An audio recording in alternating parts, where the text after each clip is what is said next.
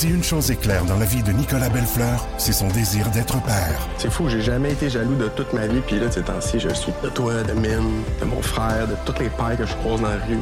Surtout lorsqu'il se sépare et se voit privé de son rôle de beau-père. Ariane, élever ton fils, c'est genre la chose qui me rend le plus heureux au monde, puis tu le sais. Malgré tout, il peut compter sur ses amis de longue date pour l'aider à travers cette épreuve. On est une gang de c'est bien serré. Belle Fleur, une série originale Crave à regarder maintenant sur Crave.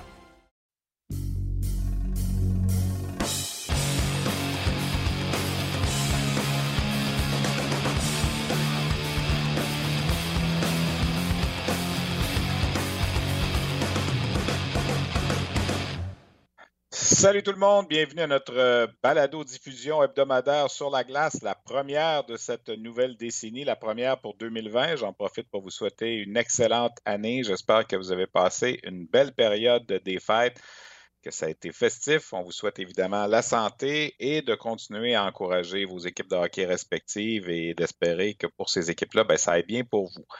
J'ai passé un temps des fêtes magnifique à Ostrava en République tchèque. Je suis rentré hier soir. D'ailleurs, je suis en congé aujourd'hui, mais je voulais quand même euh, enregistrer notre balado diffusion hebdomadaire que nous faisons à chaque semaine euh, depuis le début du mois d'octobre. Euh, c'est déjà notre 13e édition de la saison. Alors, il sera évidemment abondamment question du championnat mondial de hockey junior. Il sera abondamment question de la période des transactions qui s'est terminée hier à midi dans la Ligue de hockey junior major du Québec. Alors voilà pourquoi ne peut pas rester en congé aujourd'hui avec toute l'activité qui se passe avec le championnat du monde, avec euh, la Ligue junior majeure du Québec. Il fallait quand même faire le tour un petit peu de, ce qui se passe. Euh, on va parler à Serge Beausoleil plus tard dans l'émission, euh, le directeur général de l'Océanique de Rimouski. on va revenir évidemment sur comment il a vécu la période des transactions et comment il a vécu aussi toute la saga de la blessure d'Alexis Lafrenière pendant la période des fêtes. J'imagine qu'à un certain moment, ça a dû être angoissant un petit peu pour lui lorsqu'il regardait les matchs à la télé et qu'il a vu son joueur étoile se blesser. On va faire un petit tour de ce qui se passe également dans les autres ligues au pays. Il y a des petites nouvelles en Ontario, dans l'Ouest. On va accorder un segment, évidemment, en fin d'émission aussi avec le Rocket de Laval, que je déplace un petit peu à la fin de l'émission cette semaine parce que je veux donner plus de priorité à l'actualité dans la Ligue de hockey junior majeur du Québec et du championnat du monde de hockey junior. Alors, pour une trentaine de minutes au moins, on va être avec vous pour notre balado-diffusion sur la glace. Cette première de 2020. Ben, Puisqu'il en est question, le championnat du monde de hockey junior. J'espère que vous avez aimé euh, la QV 2020. Il s'est passé beaucoup de choses cette année. Il y a eu beaucoup de rebondissements. Certains vont dire comme d'habitude. Effectivement, euh, il se passe souvent des choses qu'on n'attend pas au championnat du monde de hockey junior, mais ça s'est soldé par une médaille d'or pour le Canada. C'est quand même une troisième en six ans pour le programme canadien. Euh, le Canada qui, rappelons-le, en début de tournoi avait subi une défaite épouvantable de 6 à 0 euh, face à la Russie. À ce moment-là, tout était remis en question. Tout ce que j'ai pu voir passer sur les médias sociaux euh, samedi, samedi, le 28 décembre à la suite de cette défaite de 6 à 0 contre les Russes, c'est incroyable. les gens sur un seul match, ben, je dis les gens, certaines, personnes, évidemment, il ne faut pas généraliser, mais ah, le programme canadien, c'est plus bon, on se fait démolir par la Russie, il faudrait tout recommencer à la base, il faudrait imiter les Finlandais, les Suédois. Ah, Dale Hunter, quel mauvais entraîneur, quel mauvais choix de coach pour l'édition actuelle. Ah, le gardien Nico Daz et Joel Hofer sont pas bons, ils se sont fait traverser par les Russes. Ah, Raphaël Lavoie, je regarde aller sur la patinoire, il patine pas assez vite, il s'implique pas c'est épouvantable comment les gens déversent leur fiel sur ce, programme, sur cette équipe junior canadienne, qui, dans le fond, n'avait perdu qu'un seul match. Et quand tu regardes le résultat des courses, elle a joué sept matchs. L'équipe canadienne, elle en a gagné six, elle en a perdu un. Un match. Et surtout, elle a gagné, l'équipe canadienne, le match le plus important, celui du 5 janvier, la finale contre les Russes, au compte de 4 à 3. Ce que je retiens de l'édition de cette année, je retiens l'adversité que l'équipe a fait face. À un certain moment, bon, il y a eu cette défaite de 6 à 0 là. Il y a eu la blessure d'Alexis Lafrenière. On pensait que son tournoi était terminé lorsqu'on l'a vu sortir là, à la suite euh, de son contact avec le gardien russe Miftahoff. Euh, on a perdu Barrett Ayton à un certain moment. Il a joué la finale avec une épaule très amochée, mais il a été là, le capitaine, il a été un vrai leader.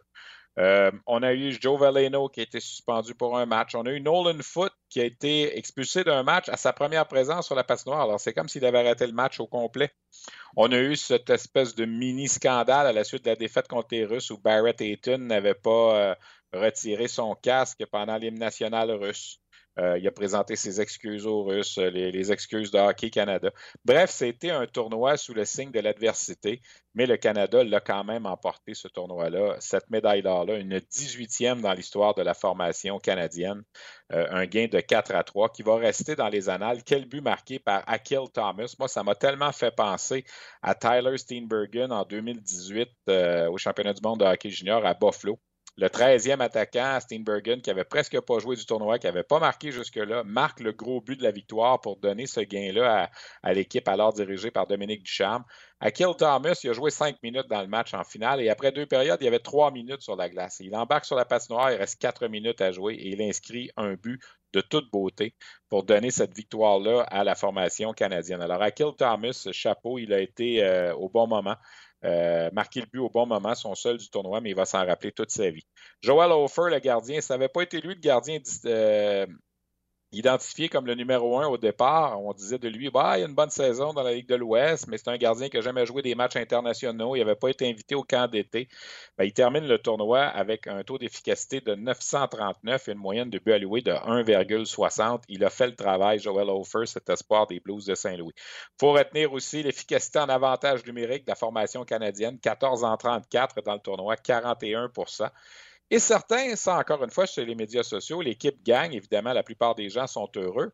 Mais on parle beaucoup de cette fameuse caméra. Vous l'avez vu, ceux qui suivent l'émission avec les images, la rondelle qui a frappé la caméra. Et là, on s'est mis à dire le Canada a gagné à cause de la caméra.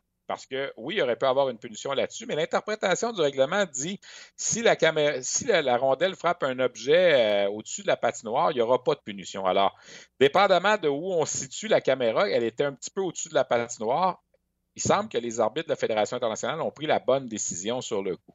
Euh, mais qu'elle ait pris ou non cette, bonne décision-là, et même s'il y avait eu une infraction, oui, les Russes se seraient retrouvés à 6 contre 3, mais ce n'est pas certain que les Russes auraient marqué. Peut-être que les Russes auraient marqué pour créer l'égalité 4 à 4. C'est possible. Ça ne veut pas dire que le Canada n'aurait pas gagné quand même. Le match serait peut-être allé en prolongation et le Canada aurait pu gagner en prolongation. Alors, je trouve ça facile. Je trouve ça facile de dire le Canada a gagné grâce à la caméra. Je veux dire, franchement, là, euh, oui, euh, il aurait pu avoir une infraction, on est tous d'accord. Il aurait pu pas en avoir aussi. Mais on ne sait pas ce qui se serait passé par après. C'est pas comme si les Russes avaient marqué un but qui était bon et qu'on leur a refusé. Ça, c'est pas pareil. Là, tout ce qu'on a dit, c'est on n'a pas signalé une infraction. Pour ceux qui regardent encore une fois en visuel, vous la voyez, la reprise, la rondelle qui frappe la caméra.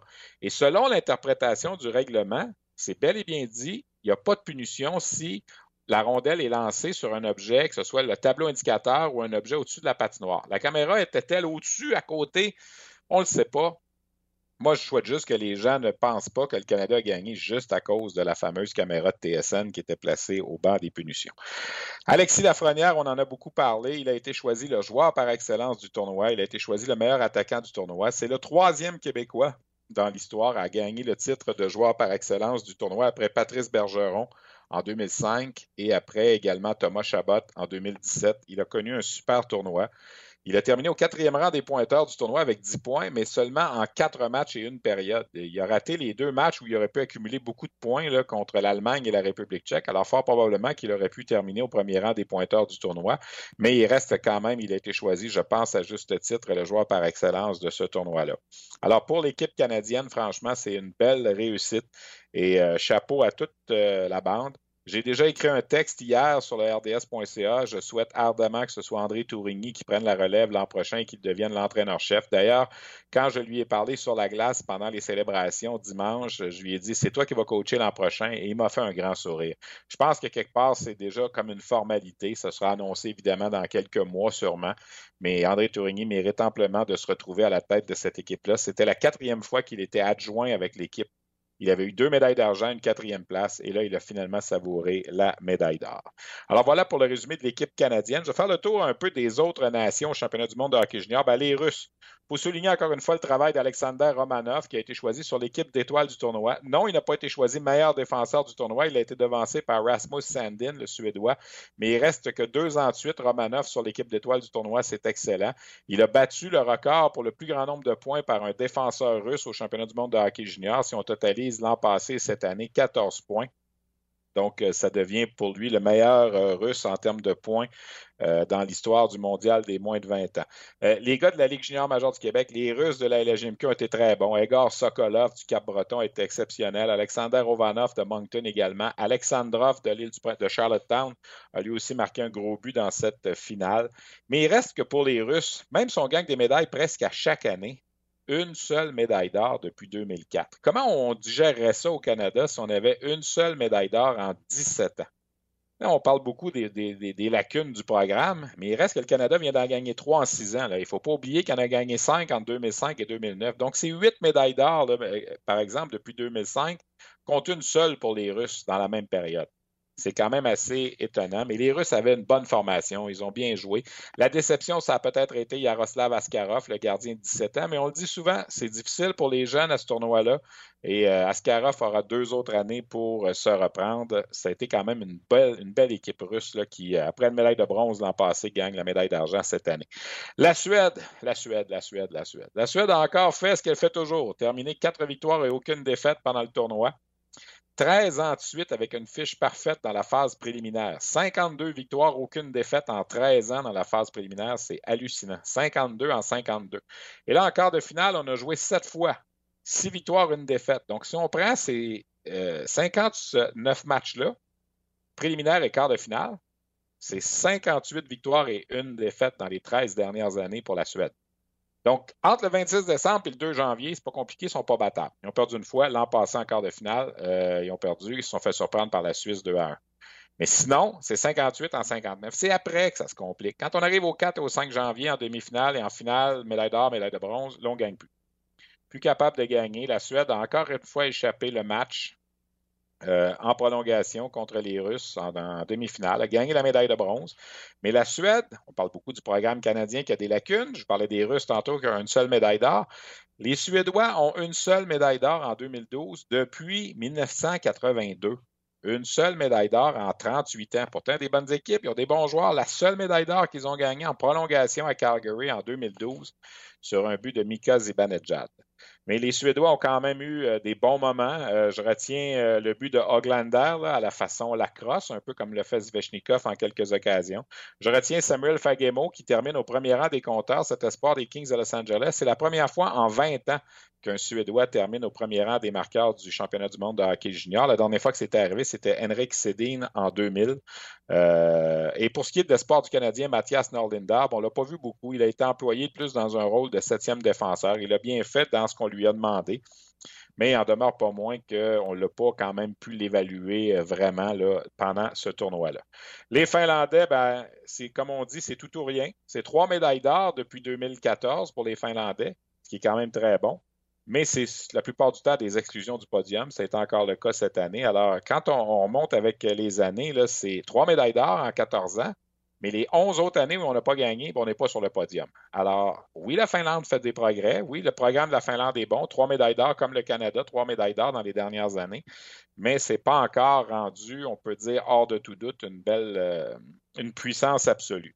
Euh, les Finlandais euh, ont quand même eu, il faut le dire, un beau parcours où ça a cloché peut-être pour la Finlande, puis ça a changé les données pour la Suisse et les États-Unis, c'est quand la Suisse a battu la Finlande le 31 décembre pour devancer la Finlande au classement du groupe préliminaire. Ça a donné un affrontement Finlande-États-Unis en quart de finale et les Américains ont perdu ce match-là contre la Finlande 1 à 0, où le gardien Anoonen avait été tout simplement exceptionnel.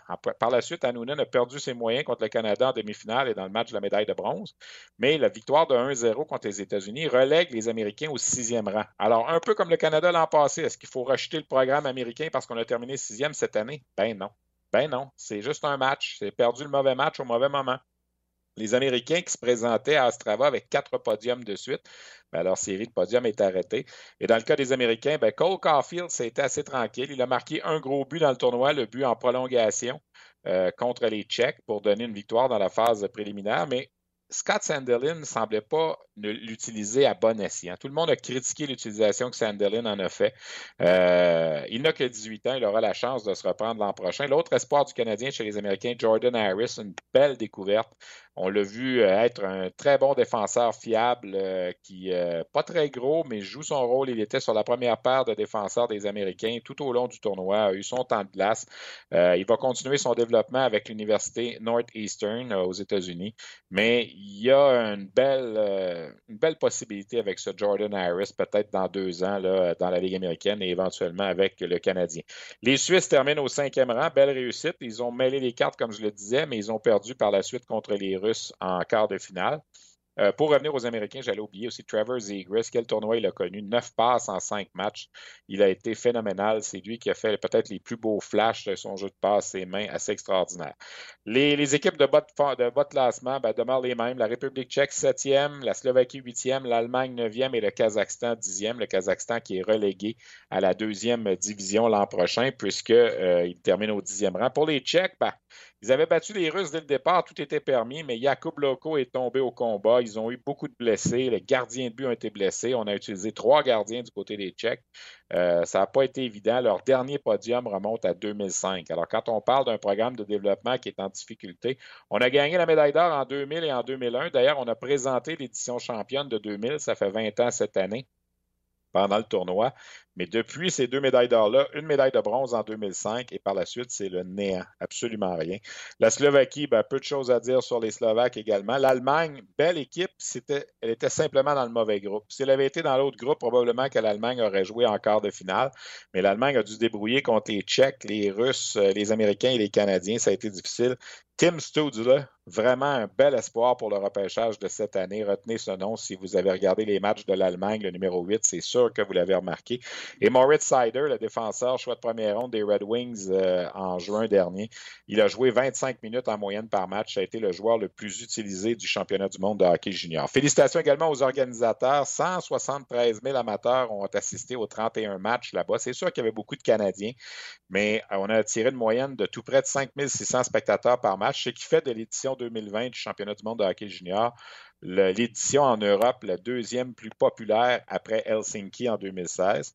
Donc, félicitations euh, aux organisateurs euh, en Tchèque, en République tchèque. L'équipe d'étoiles du tournoi, le gardien Joel Hofer, les défenseurs Alexander Romanov et Rasmus Sandin, et les attaquants Samuel Fagemo, euh, Barrett Ayton et Alexis Lafrenière peut-être vous laisser en vous disant que pour l'an prochain, on connaît maintenant la composition des groupes à Edmonton et à Red Deer. Donc, à Edmonton, le groupe A, ce sera Canada, Finlande, Suisse, Slovaquie et Allemagne. Donc, un groupe beaucoup plus facile que cette année.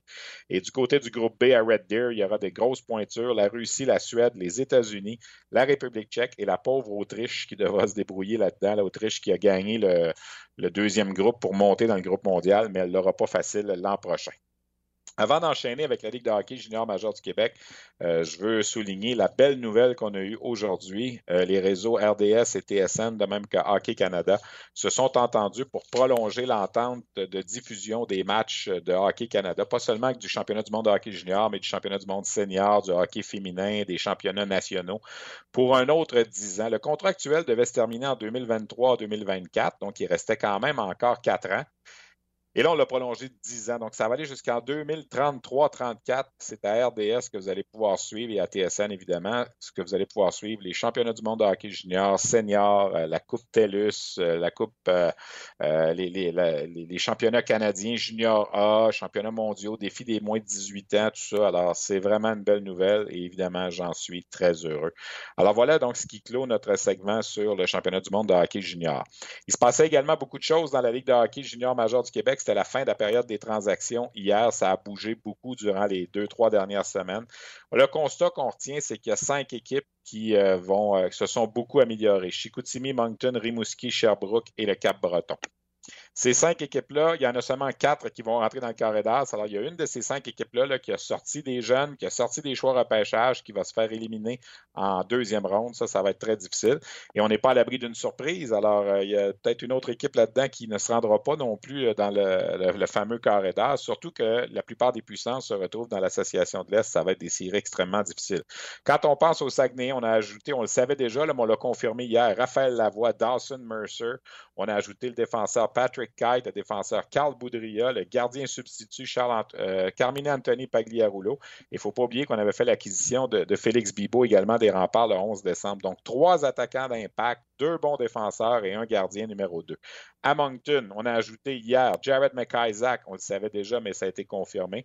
On a ajouté également dans la période des fêtes Benoît-Olivier Groux, Gabriel Fortier, Liam Leonard, euh, le gardien substitut Dakota Lund Cornish. Alors là aussi, des grosses pointures. On a donné plusieurs choix au pêchage. À Rimouski, on va s'entretenir d'ailleurs dans quelques instants avec Serge Beausoleil. On a ajouté les attaquants Andrew Coxhead, Nicolas Guy. On est allé chercher les défenseurs Walter Flowers, Justin Bergeron à Rouen-Noranda qui a gagné la Coupe Memorial l'an passé, le gardien substitut Craig Jones. Vous voyez, chaque équipe est allée chercher deux attaquants, deux défenseurs, un gardien de but. Sherbrooke a été un petit peu moins actif. Sherbrooke, on, il nous l'avait dit, Jocelyn Thibault ne voulait pas trop briser son noyau. On vous en avait parlé d'ailleurs dans une édition euh, récente sur la glace.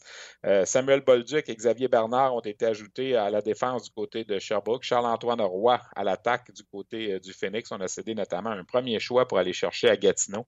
Et il y a le Cap-Breton qui a fait son travail un peu plus en sourdine, mais qui a décidé d'essayer aussi le Cap-Breton cette année. On a ajouté Xavier Bouchard, le défenseur de Bécomo, Sean Element, l'attaquant du Titan d'Acadie Batters. On a également ajouté Tyler Heinem.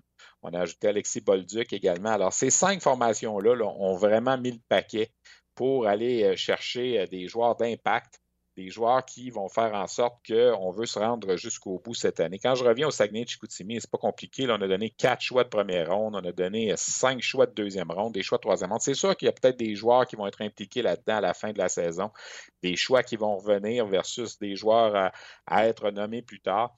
Mais Moncton, c'est un peu la même chose. On a vidé la banque de choix au repêchage. On a donné le jeune Julien Hébert également du côté du Drakkar. Euh, du côté des Saguenay, il ne faut pas oublier, on a cédé Théo Rochette à Québec. On a cédé William Dufour à Drummondville dans les transactions. Euh, Rimouski, on a cédé Cole Cormier à Québec notamment pour aller chercher Andrew Coxhead. Du côté de Sherbrooke, chez les jeunes, on a cédé Samuel Fortier, on a cédé le défenseur Jérémy Jacques également.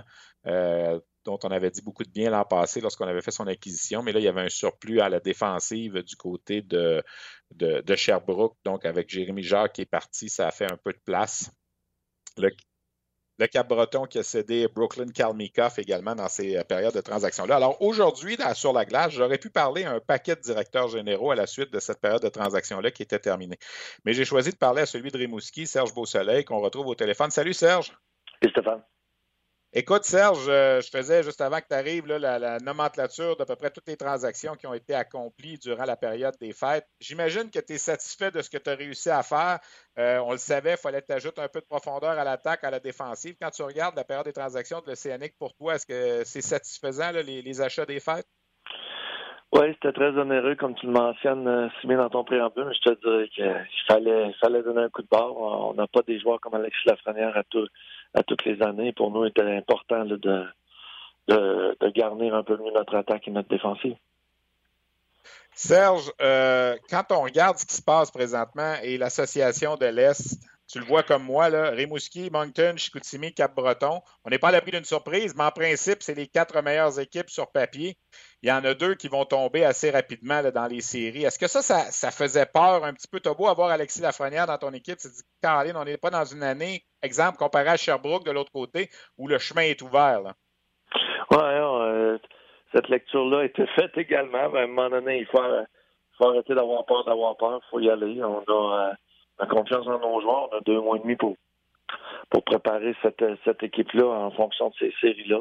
Évidemment, tous les clubs et toutes les tous les, dirigeants vont dire la même chose, Stéphane. Je pense que c'est la réponse à donner, puis je pense qu'on croit en nos équipes. Et puis, inévitablement, il y en a qui vont se péter les dents. Euh, Serge, tu es pris dans une situation, là, vous êtes dans une série de défaites. Évidemment, Alexis Lafrenière n'était pas là. Colton Ellis, ton gardien numéro un, est blessé depuis un bon moment. Dimitri Zavgorodny n'est pas là non plus. Là, ces joueurs-là vont revenir éventuellement, plus les nouveaux. Est-ce que ça ne devient pas un deuxième camp d'entraînement au mois de janvier, un petit peu en ce moment? Un peu, un peu, je te dirais. C'est ça. Pour nous, c'est une nouvelle saison. Euh, on savait que la période des fêtes serait plus difficile. On a mis des gars qui n'étaient vraiment pas dans leur chaise et dans leur rôle. Et puis, euh, on a eu des problèmes devant le filet aussi, beaucoup en, donnant, en surtaxant des jeunes gardiens qui n'étaient pas encore euh, prêts à assumer ce, genre de boulot-là. Je te dirais que à partir du processus, en quelque part, on est content. Là. Colton euh, va être de retour ce soir là, dans l'uniforme et puis ça va bien vous Gagné quand euh, Alexis se repose, mais il devrait être de retour vers la fin de la semaine. Bon, c'était ma prochaine question. Dans le cas d'Alexis, tu lui donnes combien de jours? Parce que la semaine prochaine, il faut qu'il reparte à Hamilton pour le, match des meilleurs espoirs de la Ligue canadienne aussi. Alors, c'est beaucoup de, voyages pour lui en ce moment, beaucoup de fatigue. Je l'ai croisé à l'aéroport hier à notre arrivée d'Europe, puis il semblait complètement exténué. Il va être toasté. Parle-moi pas du match des meilleurs espoirs la semaine prochaine. J'ai parlé avec les dirigeants de la Ligue et tout ça, Stéphane. On s'entend-tu que il vient d'être à 18 ans le MVP du tournoi le plus grandiose et majeur en pression et en prestige de, tout le hockey junior. Et puis, euh, on lui demande d'aller faire un match la, semaine suivante. Je trouve que le timing est un peu, un peu mauvais. Ouais, il sera là, selon ce que. Mais c'est quand même pas un bon timing. Au moins, c'est pas à Vancouver. J'imagine que tu as entendu parler de l'année de Sidney Crosby où ce match-là avait lieu à Vancouver et euh, dans le temps, Doris Labonté s'était aussi objecté à l'envoyer là-bas et euh, ça avait fait tout un tollé avec le propriétaire des Giants de Vancouver parce qu'évidemment, ben, Crosby. Je, pas, moi, je m'objecte pas euh, du tout. Mais le mardi, c'est la, journée des médias. Le mercredi, un entraînement. Le jeudi, un match. Ça fait beaucoup de préambule pour un match de hockey les recruteurs, ils se déplacent pour voir les matchs. Euh, je ne sais pas, je, ne comprends pas la, le besoin de, cette, de, ce match-là. Ouais.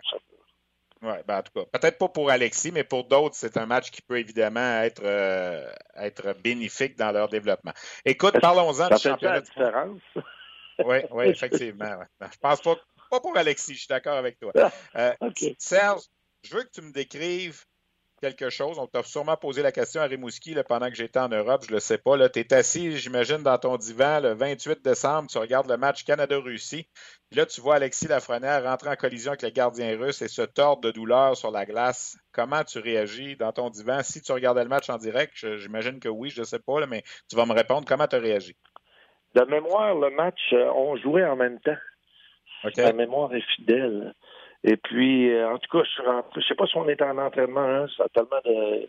Et euh, je suis rentré dans mon bureau et le président et euh, notre propriétaire, Alex Tanguay, étaient là avec des faces de carême. Je dis, voyons les gars, que vous avez, il n'y a pas de trouble là, ta, ta, ta. Et les deux me montrent la séquence, je ne peux pas le croire, c'était un cauchemar. Évidemment, notre, notre, notre orthopédiste, Dr. Gendron, était aussi sur place, elle était elle aussi assommée. Je te dirais que c'est c'était des images euh, cauchemardesques. Est-ce que vous avez été impliqué dans le processus durant la semaine pendant qu'il était là-bas?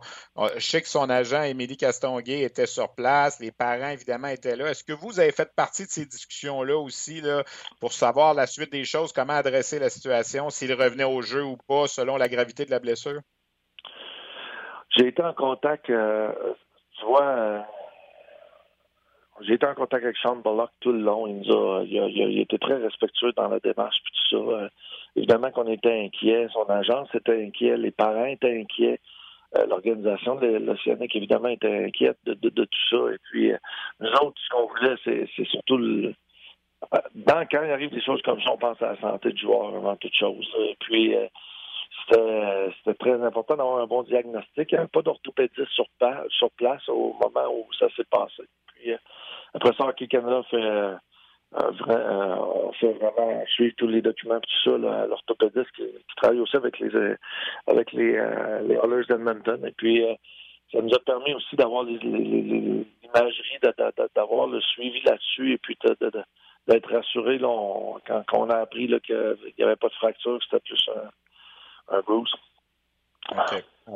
Mais c'est sûr que les partisans Rimouski, tout le monde se disait là, il est mieux de pas rejouer, il faut pas qu'il aggrave ça. Puis tout ça, on a pensé à sa carrière, on a pensé à son repêchage au reste de la saison. Ça, ça a eu des moments très angoissants là, pour toi et pour tout le monde. Ça me revient, on, était en warm-up quand c'est arrivé, là, je sais Et puis, euh, quand je suis rentré, c'est ça, c'était la, mais la commotion était la même dans les estrades. Euh, ce soir-là, ça, ça, ça, il y avait une ambiance mortuaire dans un colisée qui d'habitude est très, très vivant. Tout le monde ne parlait que de ça. Est-ce qu'il va y avoir des incidences? Est-ce qu'il est, perdu pour la saison? Est-ce qu'il va pouvoir finir le tournoi national? C'est toutes les questions que tout le monde se posait à ce moment-là. Il y avait une, véritable commotion à Rimouski et partout au Canada, je pense. Mais à la toute fin, il était là, puis il a été très bon, puis j'imagine que tu n'es pas surpris de, de voir qu'il a été choisi le, meilleur joueur dans, ce tournoi-là. Il a été pas pire, surtout dans le de, quart de finale où il revient, là, et puis euh, c'est Alexis, là, si tu veux le voir au top, là, euh, sors-le de la glace deux jours. il revient, il veut manger les bandes, puis c'est exactement ce qui s'est passé, là. Il y a, eu un contre mauvaise fortune, bon cœur, en quelque part, ça lui donner un repos, ça, c'était et de, revenir là encore et puis de, de, de patiner de cette façon-là, là, euh, écoute, non, ça, ça, ça nous a réjouis puis ça nous a rempli de fierté parce que je te dirais que entre nous, il a fait, il a fait vraiment un statement ce soir-là. Il y avait lui puis les autres. Et puis, tu sais, on parle toujours, et tu l'as entendu sur certainement souvent, Stéphane. Euh, ah, c'est un late qui est avantagé par rapport à certains autres joueurs là, à cause de 17 ans. Ça va pour une année sans quelque part, là, mais euh, pour une carrière de hockey, ça tient pas à route, ce commentaire-là. Et puis de voir euh, comment ce jeune-là, à 18 ans, a, canalisé cette pression euh, du mondial junior, je pense que c'était mieux placé que personne, que quiconque pour, pour, dire comment ça. Il y, a, une pression, il y a un enjeu, et puis le jeune canalise ça, puis performe de cette façon-là. La plupart des athlètes qui sont là, 19 ans, et euh, il l'a fait de cette façon-là. Pour moi, c'est euh, ça établit clairement Alexis comme le numéro un. Et c'est tout un ambassadeur pour la Ligue et pour l'Océanique, la région là-bas. Alors, euh, tant mieux. Et le Canada, en quelque part, hein, parce que c'est des joueurs suédois, c'est des joueurs américains aussi qui sont, en, bout, en, bout, de liste. Euh, c'est ses principaux concurrents. Ses principaux ben, concurrents. Merci beaucoup d'avoir pris le temps. Je sais qu'il y a un match ce soir à Rimouski. On va probablement se croiser peut-être jeudi à Québec. Euh, je vais aller faire un petit tour. Mais euh, Alexis, d'après toi, c'est quand son, prochain match avec le CNA? Euh, à mon avis, ce sera en fin de semaine. S'il est là jeudi, c'est ça va être son cas. Mais moi, je l'attends plus vers la fin de semaine. Il a besoin de, se reposer de toutes ces émotions-là, puis de nous ramener ça très positif aussi. De, toute façon, il a manqué sa match, puis il est encore premier compteur de la Ligue quand même. On peut dire ça, mais il est temps qu'il revienne. OK. merci merci d'avoir pris le temps, Serge. Bon match ce soir, puis bonne continuité. Très plaisant. Merci, Stéphane. Voilà, Serge Beausoleil, entraîneur-chef et directeur général de l'Océanique de Rimouski. C'est à lui que je voulais parler aujourd'hui. Si j'en avais un, le DG, où j'aurais pu appeler Yannick Jean, j'aurais pu appeler à Moncton, à Sherbrooke, tout le monde m'aurait dit, ouais, on s'est amélioré. Mais lui, il y avait l'aspect de la blessure de la Lafrenière aussi, avec laquelle je voulais discuter un peu comment on a vécu ça à Rimouski pendant que nous, on l'a vécu à Ostrava. Faire le tour peut-être maintenant de la Ligue de hockey junior majeur du Québec. Ben, je le disais dans quelques, il y a quelques instants, la Lafrenière va revenir au jeu. Bon, comme le disait Serge, peut-être jeudi, sinon en fin de semaine. Il est toujours le premier du tournoi pas du tournoi, pardon, de la Ligue avec 70 points. Euh, L'Océanique a perdu ses cinq derniers matchs. Des petites nouvelles euh, à gauche, à droite dans la Ligue. Du côté de Shawinigan, Michael Robidou qui a quitté pour euh, signer un contrat dans la ECHL. Les Cats qui viennent de perdre six matchs de suite. Valentin Nasbaumer, le Suisse, qui a connu un bon tournoi à Ostrava, euh, se fait tirer l'oreille pour revenir à Shawinigan. Pour l'instant, il n'est pas là, sauf que ses droits appartiennent encore aux cataractes. Est-ce qu'on va réussir à, trouver un terrain d'entente? Il est, semble-t-il, insatisfait de l'utilisation qu'on en fait euh, du côté euh, des cataractes. Du côté de Sherbrooke, ben, on avait subi seulement six défaites dans les 32 premiers matchs. On en a échappé quatre dans les sept derniers. Il y a beaucoup de blessés à Sherbrooke. Samuel Lavaille était là-bas également. Taro Jens, leur allemand, était là-bas aussi. Alors, il manque des, effectifs du côté de Sherbrooke, mais Sherbrooke demeure seul dans l'association de l'Ouest. Euh, Drummondville, trois victoires de suite. Les Voltigeurs qui continuent euh, contre toute attente à être parmi les meilleures équipes de la Ligue. Là, ils ont échangé Dawson Mercer en plus.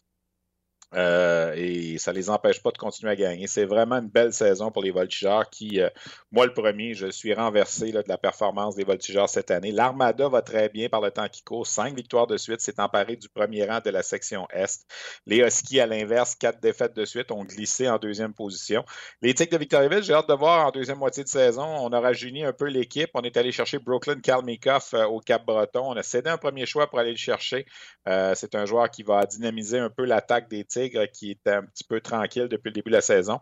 Du côté des Olympiques de Gatineau, le DG Alain Cyr est parti et soudainement l'équipe s'est mise à gagner. On a perdu dimanche à Québec, mais on avait gagné cinq matchs de suite, de sorte qu'on est revenu dans le portrait d'une éventuelle possible participation aux séries éliminatoires.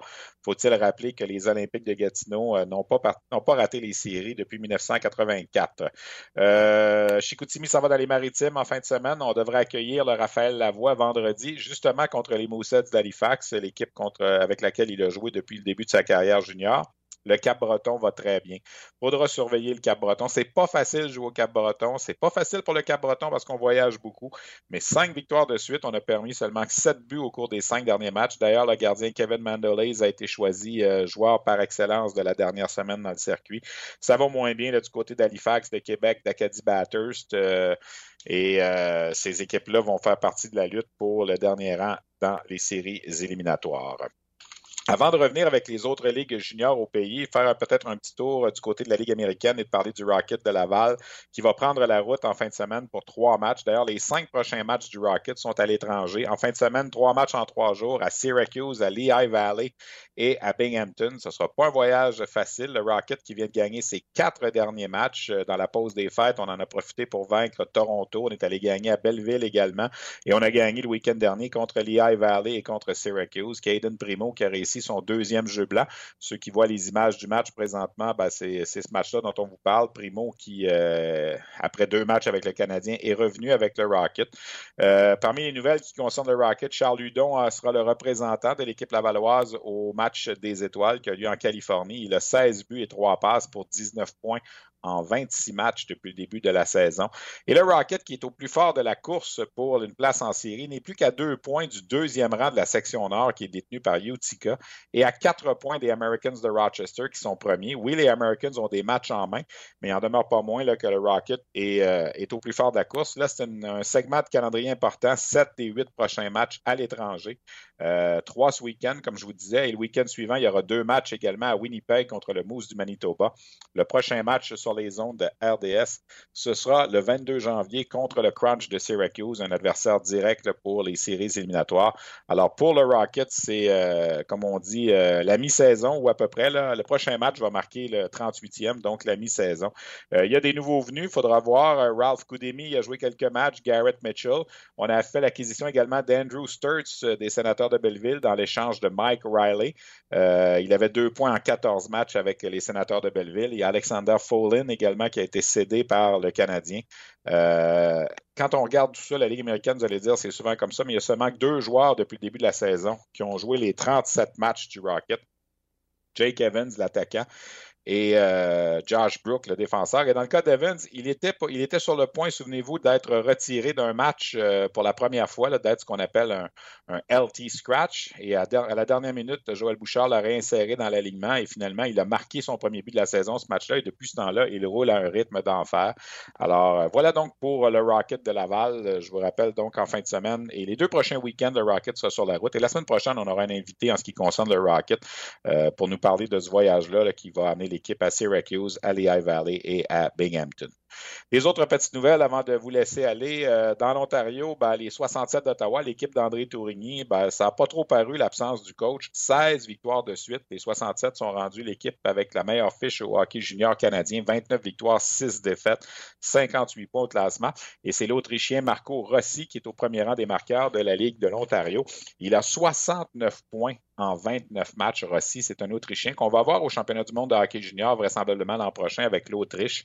Euh, c'est un joueur. Si au Québec, Alexis Lafrenière a réussi à garder le premier rang des pointeurs dans son absence au championnat du monde, ça n'a pas été le cas pour Connor McMichael des Knights de London et Quinton Byfield qui étaient 1 et 2. Ils se retrouvent maintenant sixième et septième marqueur du circuit. Euh, dans la Ligue de l'Ouest, une nouvelle qui, euh, va peut-être réjouir certains, malgré qu'il ne faut pas se réjouir du malheur des autres. Mais un an après avoir dirigé l'équipe Canada Junior 2019, l'entraîneur-chef Tim Hunter a été congédié par la direction des Warriors de Moose. Euh, les Warriors qui n'avaient que 11 victoires en 35 matchs depuis le début de la saison. Et petite nouvelle également concernant les Winter Rocks de Portland, en l'absence de leur gardien numéro 1, Joel Hofer, qui était avec l'équipe canadienne junior. Ben, ils ont quand même une séquence de 12 matchs sans défaite en temps réglementaire, 11 victoires et un revers en prolongation. Alors, ça n'a pas trop paru l'absence d'Offer et là, il sera de retour pour les euh, prochains matchs. Euh, le match des meilleurs espoirs, on en a parlé tantôt un peu avec Serge Beausoleil, sera présenté jeudi prochain, euh, pas jeudi cette semaine, mais jeudi le, 16. Bien ça dans mes dates, oui, le 16, donc à Hamilton. Euh, je serai là d'ailleurs. Alors, la semaine prochaine, il en sera sûrement question dans notre balado-diffusion. Euh, malheureusement, Hendrix Lapierre, euh, qui est notre collaborateur, mais que vous n'avez pas entendu depuis longtemps. Pourquoi? Parce qu'il est toujours sur la liste des blessés. Et du côté des Saguenayens, d'Hendrix, on préfère se reposer, ne pas trop donner d'entrevue. Alors, c'est pour laquelle, c'est la raison pour laquelle vous n'entendez plus trop Hendrix Lapierre avec nous. On espère qu'il va aller mieux très bientôt. Il est toujours dehors de l'alignement. Il devait participer au match des espoirs à Hamilton. Il a été remplacé par Ryan Francis des Eagles du Cap-Breton. Justin Barron, le défenseur des Moussets, blessé, ne sera pas là non plus. La semaine prochaine, on aura un petit segment. En fait, au cours des deux prochaines semaines. La semaine prochaine, pour en parler, parce que ça va euh, être sur le point de, se produire. Et dans deux semaines, pour vous raconter ce qui s'est passé. Mais je, vais me déplacer à Hamilton pour le match des meilleurs espoirs euh, de la Ligue canadienne de hockey. Euh, en terminant, un petit mot sur les Jeux olympiques de la jeunesse. Ça mange quoi en hiver, ça? les Jeux olympiques de la jeunesse, pour la deuxième fois de l'histoire, vont intégrer du hockey dans leur programmation. Ça se passe à Lausanne, en Suisse. Les Jeux commencent après-demain. Mais le tournoi de hockey comme tel va commencer le 18 janvier. Il y a six pays qui participent la Russie, le Canada, le Danemark, euh, la Finlande, les États-Unis et la Suisse.